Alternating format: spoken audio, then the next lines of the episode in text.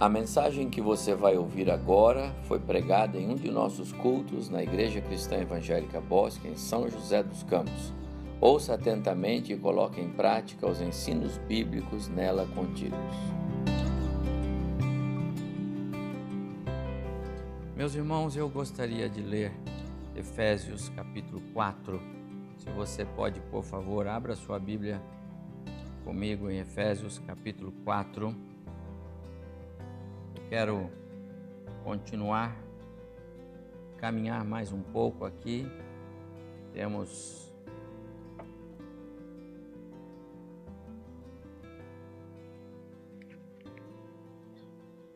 temos usado a carta de Paulo aos Efésios e hoje eu quero falar sobre algo que está nesse capítulo 4, o andar que agrada a Deus. Alguma coisa em conexão com o que eu disse para Gustavo e Ludmila com relação ao caminho que os pais devem andar e ensinar que seus filhos por ele andem. Vou ler conforme indicado ali, Efésios 4. Rogo-vos, pois, eu, o prisioneiro no Senhor, que andeis de modo digno da vocação a que fostes chamados, com toda humildade e mansidão, com longanimidade, suportando-vos uns aos outros em amor, esforçando-vos diligentemente por preservar a unidade do Espírito no vínculo da paz. Há um só corpo e um só Espírito, como também fostes chamados numa só esperança da vossa vocação. Há um só Senhor, uma só fé, um só batismo e um só Deus e Pai de todos, o qual é sobre todos, age por meio de todos e está em todos. Vamos para o verso 17 agora. Isto, portanto, digo e no Senhor testifico que não mais andeis como também andam os gentios na vaidade dos seus próprios pensamentos, obscurecidos de entendimento, alheios à vida de Deus por causa da ignorância em que vivem, pela dureza dos seus corações os quais, tendo se tornado insensíveis, se entregaram à dissolução para com avidez cometerem toda sorte de impureza. Mas não foi assim que aprendestes a Cristo, se é que de fato tendes ouvido e nele fostes instruído, instruídos segundo é a verdade em Jesus, no sentido de que quanto ao trato passado, vos despojeis do velho homem que se corrompe segundo as concupiscências do engano, e vos renoveis no espírito do vosso entendimento, e vos revistais do novo homem, criado segundo Deus, em justiça e retidão procedentes da verdade. Agora eu vou pular para o capítulo 5, versículo 1 e 2. Sede, pois, imitadores de Deus, como filhos amados e andai em amor, como também Cristo vos amou e se entregou a si mesmo por vós, como oferta e sacrifício a Deus em aroma suave. Até aí, que o Senhor abençoe-nos na reflexão que eu quero fazer breve na palavra do Senhor nesse, nesse texto. Ah, chegamos hoje, meus irmãos, bem na parte que eu entendo mais central da carta de Paulo aos Efésios, este capítulo 4. A partir daqui, Paulo sai do campo teórico. Os irmãos se lembram que ah, ao longo de todo o primeiro, segundo e terceiro capítulo, Paulo trata de, de doutrinas, de ensino no campo teórico.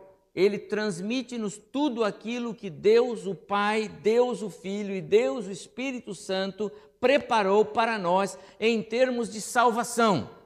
É, eu sei que os irmãos que têm estado conosco nos domingos anteriores e nas quartas e durante a semana nas reuniões, eu tenho abordado essa carta é, já tem alguns meses, vão se lembrar de que nos primeiros capítulos 1, 2 e 3, Paulo descreveu todo o conjunto é, do, do do ensino salvífico, tudo que Deus fez, como Ele preparou na eternidade dele, nos, como cantamos aqui, aliás, no início do culto, como Deus preparou todas as coisas, como Ele fez todas as coisas, como Ele idealizou antes de ter criado, antes de ter criado o homem, Ele já planejou a salvação, enfim, todo o conjunto salvífico e todos os privilégios nele contidos, todas as bênçãos, tudo que está reservado para nós na eternidade, todas as coisas que Deus preparou para os que são salvos, são seus filhos. O céu é para os filhos de Deus, é para aqueles que são chamados para serem feitos filhos de Deus. E Deus fez todas essas coisas e Paulo explicou tudo isso. Depois você pode pegar em casa faça uma leitura duas, três, quatro vezes, capítulo 1, 2, 3 de Efésios, e você vai dizer: o pastor tinha razão. Tudo que ele falou é verdade, porque Paulo escreveu todas as coisas que lhe foram reveladas acerca da salvação nos capítulos 1, 2 e 3 da carta aos Efésios. Mas quando chega agora, no capítulo 4, é como se ele estivesse dizendo: agora que vocês ouviram toda a teoria, Agora que vocês já sabem todos os privilégios que têm, agora que vocês já sabem todas as bênçãos que estão reservadas para vocês, agora que vocês já sabem tudo o que Deus fez porque amou vocês, então agora eu quero que vocês andem de maneira digna a esta vocação, a este chamado. Que vocês andem de acordo com tudo isso que vocês ouviram que vocês caminhem de maneira a corresponder. O evangelho ele é assim. Deus não pede para você andar de modo digno para depois lhe salvar. Não. Deus te salvou, Deus te chamou, Deus te escolheu, sendo você pecador e etc. E agora ele diz: agora faça assim, agora ande, agora siga por esse caminho. Essa é a ideia central do Evangelho, essa é a beleza do Evangelho tira qualquer tentativa de mérito humano. Ninguém encontrou Jesus por ser alguém muito especial. Todos nós que encontramos Jesus éramos e somos ainda pecadores. Mas Jesus é quem nos achou, Ele é quem nos salvou. E esse é o ponto alto do Evangelho. E é disso que Paulo trata. Agora, pois, depois de ouvir tudo isso, agora, pois, ele diz: andem de modo digno da vocação, do chamado, da, do evangelho que eu estou pregando para vocês. O que é andar de modo digno do seu chamado?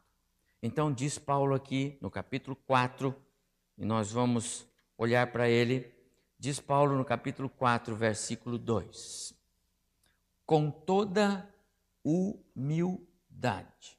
Então, a primeira instrução de Paulo acerca do caminho, ou de como ser, é, é, é, como ser agradável a Deus no seu caminhar, é, ele diz: você tem que ser humilde. Você tem que ser humilde. Você tem que andar de forma humilde. Quero dizer aos irmãos que, para os gregos, e quando Paulo escreve, ele está escrevendo para uma igreja em Éfeso, mas lotada numa cultura grega. A, a, a, o grande trabalho de Alexandre o Grande, é, 300 anos antes de Paulo é, chegar à época de Paulo, à época de Cristo, foi conquistar quase que o mundo todo colonizando, ensinando o grego. Portanto, a cultura grega é a grande cultura. E a língua grega é aquela sobre a qual a palavra de Deus vai ser firmada. A carta que Paulo escreve para os crentes em Éfeso é escrito em grego. E sabe, meus amados irmãos, na cultura grega, humildade não era virtude. Na cultura grega não, não, não se via com bons olhos o que Paulo está dizendo. Vocês são cristãos, andem com toda a humildade. Isso não era algo que soava bem, nem para os judeus e muito menos para os gregos. Na verdade, na língua grega não existia uma palavra para dizer humildade. Não existia esta expressão. Uma vida plena, conforme Paulo prega, que em Cristo nós temos uma vida plena. Cristo disse: Eu vim para que tenham vida e a tenham em abundância. É assim que ele diz. O viver verdadeiro é o viver em Cristo. Alguém pode dizer que tem vida e vida abundante, que vive muito bem, mas se ele não tem Jesus, eu tenho que dizer essa pessoa não sabe o que é viver. Ele está iludido. Ele pensa que vive, mas ele não vive. Porque Jesus é a vida verdadeira. Jesus é o único que, que é a vida verdadeira. Portanto, viver em Jesus é viver a vida verdadeira. É a única vida que vale a pena ser vivida. E quando Paulo fala sobre uma vida plena, quando ele fala sobre é, esse viver abundante em Jesus, e ele diz: Mas vivam com toda humildade, aquilo confunde a cabeça, especialmente dos gregos, os cristãos gregos. Eles precisam ser ensinados a respeito desse viver com toda humildade. Mas o Evangelho é alicerçado na humildade. Jesus a si mesmo se humilhou. Escreve o próprio apóstolo no, na carta aos Filipenses, no capítulo 2. A si mesmo se humilhou, tornando-se obediente até a morte e morte de cruz. Jesus deixou a sua glória no céu Jesus deixou a sua posição ao lado do Pai, ele veio a este mundo, encarnou-se, tomou forma humana, viveu aqui e foi para a cruz. Como escreveu Isaías no capítulo 53, não abriu a sua boca, morreu no nosso lugar para pagar o preço do meu pecado, do seu pecado.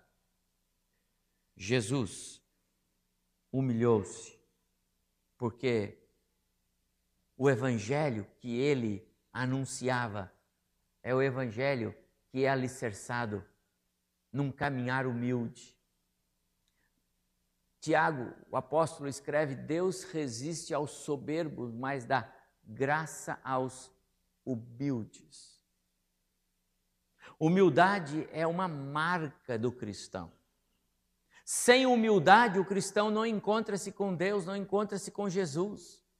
O cristão que não sabe render-se diante de Deus, diante de Cristo, o cristão, alguém que não consegue é, curvar-se diante de Deus, Pai, Deus Filho, esse alguém não consegue entender a sua necessidade, a sua precariedade. O ser humano se acha capaz de cuidar-se de si mesmo. Para que, que eu preciso de Jesus, pastor? Tá bom, eu estou com a minha vida, eu não preciso de Jesus. Está vendo?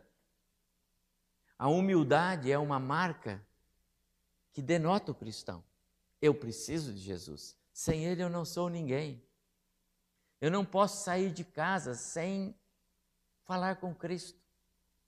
Eu não posso fazer negócio sem dizer, Senhor, é isto mesmo. Eu não posso tomar decisões sem dizer, Senhor, é isto mesmo. Essa atitude de, de alguém estar humildemente prostrado diante do seu Deus é a marca do cristão. Somente os humildes de coração enxergam o próximo acima das suas próprias prioridades. Pessoas que não são humildes não conseguem ver os outros, as necessidades dos outros. Quantas pessoas que nós encontramos por essa vida né, não não são nada, mas se acham superiores aos outros. E quantas pessoas com caráter cristão que poderiam até ostentar tantas coisas, mas eles são cristãos. E porque são cristãos, eles são humildes e se colocam a serviço dos outros.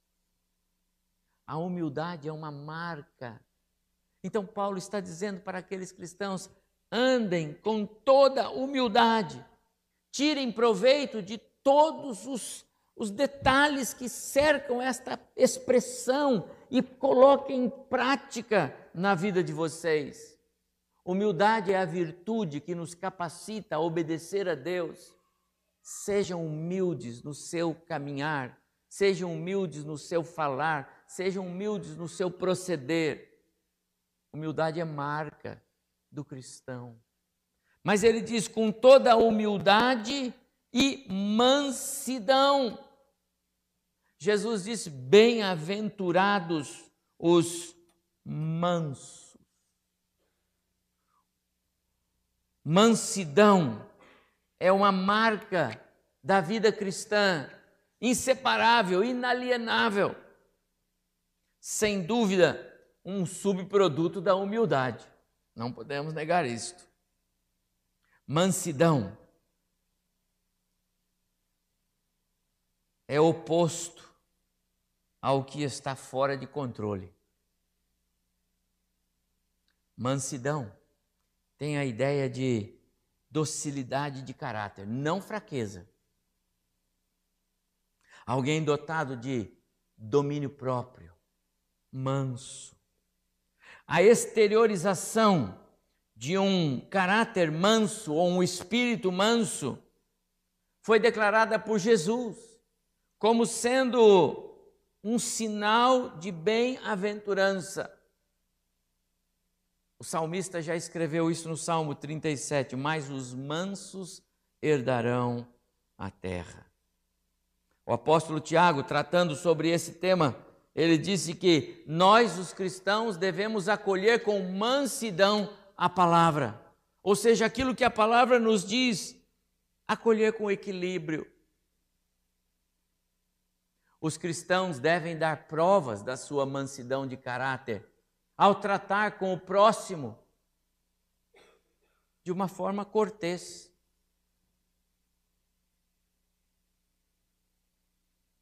Os mansos têm controle da língua. Os mansos têm controle do sentido, dos instintos, das inclinações da mente, do coração. Mansidão. Será que temos mansidão nos nossos relacionamentos? Será que temos mansidão nos nossos lares? Será que temos mansidão nos nossos ambientes de trabalho, de amigos? Se você é um cristão de verdade, as pessoas têm que notar isso em você. Ali vai uma pessoa, ele é manso. Você sabe que é a mesma ideia, é a mesma palavra, a mesma raiz para um animal domesticado. É a mesma ideia. Porque um animal feroz é fera, não é? Pegar um, um animal não manso, sai de perto. E às vezes tem pessoas que têm um comportamento que se parece com um animal feroz. Sai de perto. Se ele ficar nervoso, sai de perto. Essa é a ideia. Misericórdia. Os cristãos precisam ter mansidão. Paulo diz: você já foi salvo por Jesus. Você já está com seu lugar garantido lá no trono. Sabe, meu amado irmão, quando Jesus salva o pecador, imediatamente ele já o vê lá na glória, sentado ao lado de Cristo. Porque para Deus não existe hoje, amanhã ou depois. Para Ele, sempre é hoje. Deus está sempre no tempo. O tempo ele se divide para nós, não para Deus. Portanto, Deus está lá amanhã, quando ele está nos vendo na glória, sentado com o filho. Ele já está nos vendo. Salvação não é uma coisa de que se brinque com ela. Não, hoje eu estou salvo, mas quem sabe, eu não sei se eu vou chegar lá. Aliás, tem um texto na Bíblia que diz que se eu perseverar, eu chego lá. Vai estudar o texto, meu irmão. Porque se você é salvo, você vai ser já você já é garantidamente alguém sentado lá. Não tem essa de escapar das mãos de Jesus, ele não deixa. Portanto, temos que dar essa esse testemunho de alguém manso. Rogo-vos, pois, que andeis de modo digno do seu chamado, do Evangelho, com toda humildade, com mansidão, com longanimidade. Estou no verso lá. Longanimidade. Longanimidade é determinação e firmeza de ser paciente alguém com uma resistência resoluta de querer realmente expressar mansidão. A longanimidade é uma expressão da mansidão.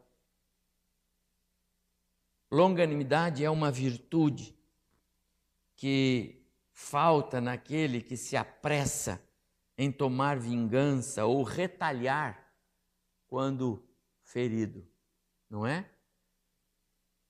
Alguém que mal acabou de levar um pisão no pé já pula no pescoço do outro. Esse não é longânimo. O presidente dos Estados Unidos, Donald Trump, né?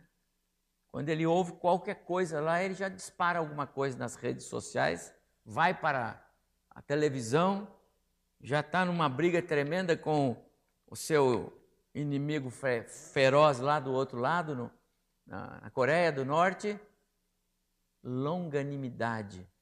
Amados irmãos, longanimidade é uma virtude. O crente precisa ser longânimo. No Novo Testamento, longanimidade é também usada para descrever a paciência de Deus para conosco. Deus é longânimo não querendo que ninguém se perca, mas que todos cheguem ao arrependimento. Está lá na carta de Pedro.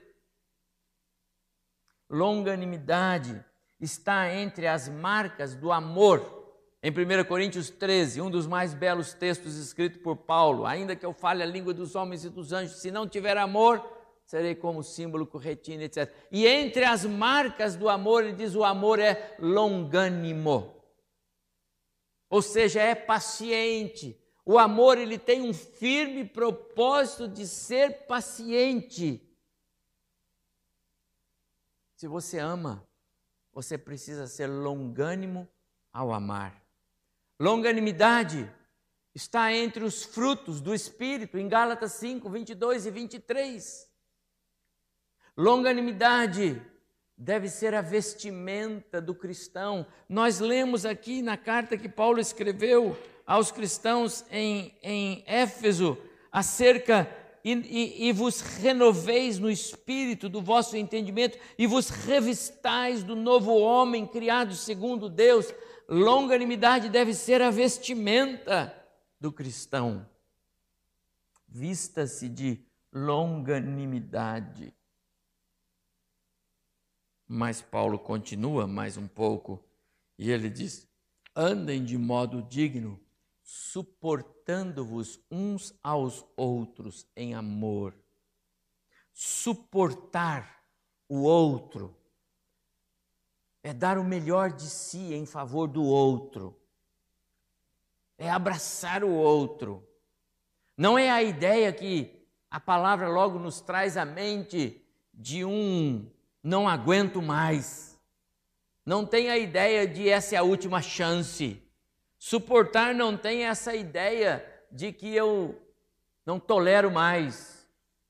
Suportar aqui no texto é ser clemente, perdoador, disposto a abrandar contendas, a amar intensamente. Isso é suportar aqui no texto.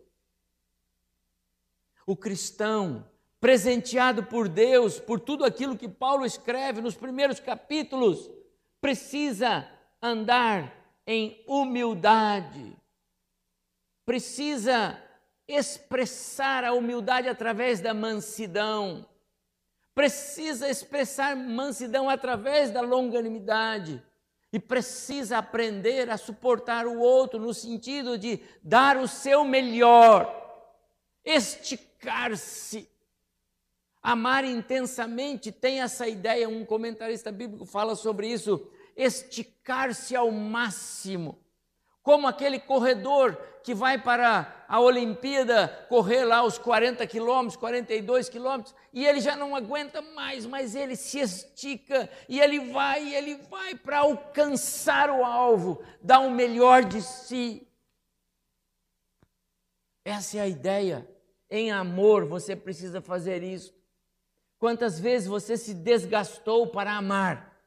Quantas vezes você se desgastou para que no seu lar, no seu ambiente ou no seu relacionamento, quantas vezes você se desgastou de verdade, só você, em prol de um ambiente de amor, de paz, de equilíbrio. Essa é a ideia. Andem de forma digna da vocação, andem de forma digna do chamado, andem de forma digna do cristão, porque tudo que eu escrevi nos primeiros três capítulos são presentes de Deus para vocês. Paulo está dizendo isso para nós. Então ele diz agora: andem de maneira digna. Portanto, ele diz: andem de maneira a suportar o outro, a amar intensamente. Amados irmãos, quando Deus nos chama para a salvação, quando Ele nos convida para sermos membros da Sua família, nos vocaciona, conforme é a palavra usada no texto, para sermos parte da Sua família, Ele o faz por critérios próprios. Eu não sei por que eu fui salvo. Há um hino que nós cantamos assim, o 412 dos Salmos Hinos. Não sei por que o amor de Deus a mim se revelou, por que Jesus na cruz me salvou. Eu não sei, mas eu sei uma coisa: Ele me salvou. Eu sei uma coisa: Ele me ama. E eu sei uma coisa: Ele vai me guardar até o dia em que Ele vai me chamar para morar com Ele na eternidade. E eu vou morar com Ele. Meu destino não é aqui, na rua é, é, Francisco Rafael, é isso? Francisco Rafael? Eu tenho lá dois lugares lá, entendeu? Já tenho, já. família comprou, tem. Eu estou vendendo, porque eu não vou usar, entendeu? Se quem quiser comprar aqui, eu vendo. Mas, meu amado irmão, ali não é o meu destino final, não é o nosso. Nosso lugar é lá, nossa pátria é no céu. Sou forasteiro aqui, em terra estranha estou. Se é Trump, Temer ou que seja outro, isso aqui é passageiro, irmão. Nossa pátria é o céu. O chamado de Deus é para sermos parte da sua família, e ele me chamou. E quando ele chama, não tem conversa. E graças a Deus porque ele chamou. Porque é o único jeito de sermos membro da família dele. Chamados. Foi assim que Paulo escreveu. É assim que a Bíblia ensina. Pastor, mas sabe, fui eu, porque um dia lá você falou, quem quer aceitar Jesus? Aí eu disse, eu quero. Sim, mas foi o Espírito que levantou sua mão, não foi você. Foi o Espírito que te impulsionou para abrir o seu coração. Foi o Espírito de Deus que lhe mostrou Jesus na cruz. É assim que funciona. É presente de Deus, pela graça vocês são salvos, mediante a fé. E essa fé não vem de você, é presente de Deus. Se você reconhece Cristo no seu coração, alegre-se e diga aleluia, Senhor, porque o Senhor me fez entender Jesus. Deus nos impulsiona, nos dirige para sermos parte da sua família. Fomos chamados para refletir a vida de Cristo em nosso viver. E refletir Cristo com certeza implica num viver diferente deste que o mundo vive. Mas há um último é, aspecto que eu ainda quero compartilhar com vocês e ainda não precisa parar, eu indico, tá bom? Ah, Paulo diz: andem de modo digno da vocação a que fostes chamados. E eu quero dizer: andar de modo digno é caminhar, é andar pela fé. Lá no capítulo 5, verso 2, nós lemos assim: E andai em amor, como também Cristo nos amou e se entregou a si mesmo. Andar de modo digno é andar conforme Jesus andou. Agora quero dizer uma coisa para você, meu irmão, irmã, você que me ouve aqui na internet, quero dizer, não há como andar nos caminhos de Jesus a não ser que isso seja um andar por fé. Não há como andar onde Jesus andou a não ser que nós sejamos impulsionados pela fé. Fé verdadeira, fé genuína, fé no Deus Criador dos céus e da terra, não fé no, no abstrato não fé como passo no escuro. Vamos ver o que, que dá. Não, isso não é fé. Fé é você crer no poder de Deus. Deus tem poder, Ele pode, se Ele quiser, Ele faz. Como cantamos, se Ele fizer, Ele é Deus, se Ele não fizer, Ele é Deus. Ou seja, eu creio nele, a minha fé nele é, é real, é absoluta. O que eu não sei muitas vezes é o que Ele vai fazer, mas isso não altera a minha fé. Então nós precisamos, como cristãos, a também aprender a andar pela fé. Andar pela fé é, um, é, é uma expressão da dignidade cristã. Abacuque escreveu que o justo vive pela fé. Ou seja, aquele a quem Deus chama, aquele a quem Deus escolhe para ser seu, ele tem de aprender a andar pela fé um testemunho de confiança em Deus, é a mais eloquente mensagem que a gente pode dar. Um testemunho de fé tem um valor inestimável, irmãos. Querem ver? Quando Paulo estava preso em Filipos, ele e Silas, e as portas das cadeias se abriram, porque houve lá um tremor, as correntes todas se soltaram o carcereiro estava pronto para tirar a própria vida, porque foi confiado a ele a, a, a segurança da prisão, especialmente o Paulo, que estava ali preso, por ser um cristão, só por isso. Mas de repente ele escuta que Paulo está cantando.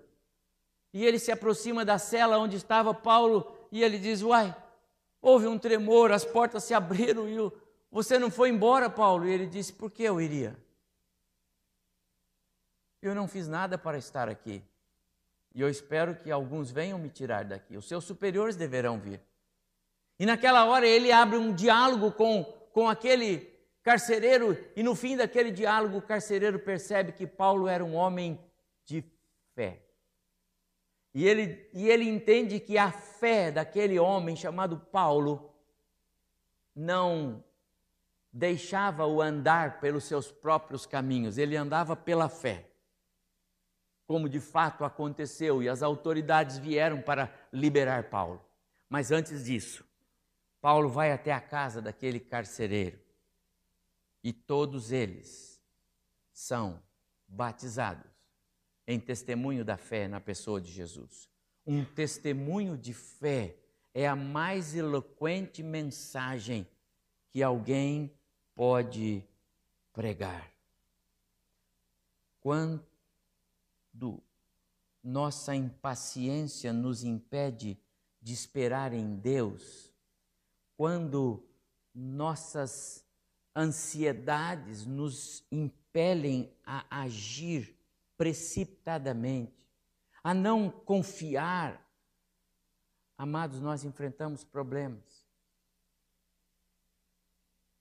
Mas um andar digno é um andar de fé. Um andar digno do cristão é um andar que impacta multidões, porque andamos por fé. Quando o nosso senso de imediatismo nos impulsiona a pensar e agir pela carne, damos um péssimo testemunho cristão. Quantas vezes, em situações difíceis, sua fé fez diferença? Quantas vezes você se lembra que você estava num beco sem saída e você orou e disse: Senhor, agora, agora vai ser pela tua palavra. Eu vou esperar no Senhor. Quantas vezes você fez isso? tenho certeza absoluta que todas as vezes que os cristãos fazem isso, são vitoriosos. Deus jamais deixa um cristão, um filho, desamparado. Será que nós temos experiências de fé? Você se lembra de alguma vitória alcançada porque você exerceu a sua fé? Experiências de fé devem ser comuns para os cristãos, devem fazer parte do nosso andar. Você tem experiências de fé para as quais você olha e diz assim: Deus me, me alcançou, me deu vitória, me abençoou. A minha oração é que você tenha experiências de fé, porque elas são marcas de um andar digno do cristão.